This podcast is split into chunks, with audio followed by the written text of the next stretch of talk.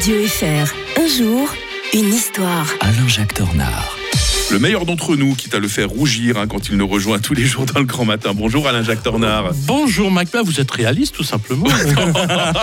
ah, il se lance des fleurs à lui-même. Hein, non, c'est vrai, c'est toujours un moment de bonheur hein, de vous entendre raconter l'histoire comme personne d'autre, mon bon Alain-Jacques. On va revenir en 28 novembre 1912 et ce jour-là, euh, l'Albanie proclamait son indépendance. hein. Oui, alors ça me fait d'autant plus plaisir que moi j'avais adoré l'Albanie du- et je l'avais même visité du temps du communisme. Et puis euh, euh, il s'avère que mon, mon fils a, a une copine qui est d'origine euh, albanaise, enfin Ah. de Kosova. Ah oui, tiens, ça me fait penser qu'en fait on mélange facilement les deux.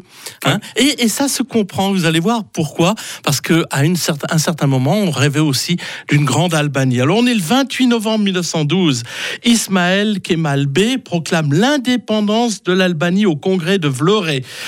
L'anniversaire de ce jour et qui coïncide en fait à la première libération du pays par le héros national qui s'appelait Skanderbeg. On se croit presque dans Tintin hein, d'ailleurs, avec des noms comme ça, euh, qui en 1443 avait en effet euh, vaincu et c'est devenu la- le jour de la fête euh, nationale. Je dis Tintin parce que c'est un pays qui ressemble terriblement euh, au, au cep d'autocar. hein. Je recommande d'ailleurs la visite de ce pays. En fait, c'est grand comme la Bretagne, peuplé à peu près du même nombre d'habitants. C'est le pays quand même des aigles, euh, qui souffre d'un relief montagneux, en fait, qui l'isole du monde qui l'entoure.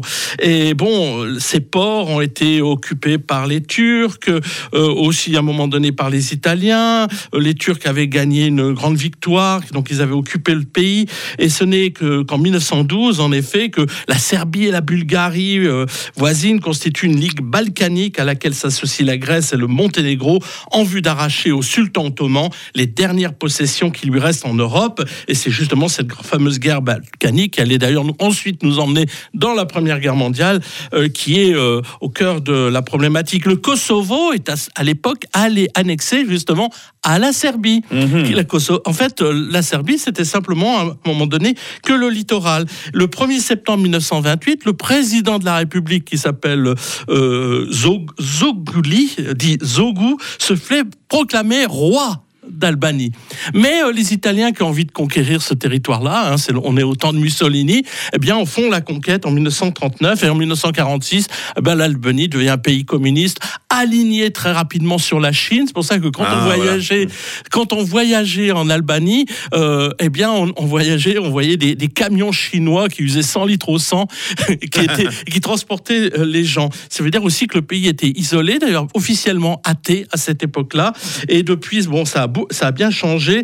L'Albanie hésite perpétuellement entre l'Europe et la Turquie. Ils, soutiennent d'ailleurs, ils, euh, soutiennent euh, le président euh, turc. Les Turcs soutiennent aussi l'Albanie. Ils aimeraient bien islamiser aussi le pays en passant.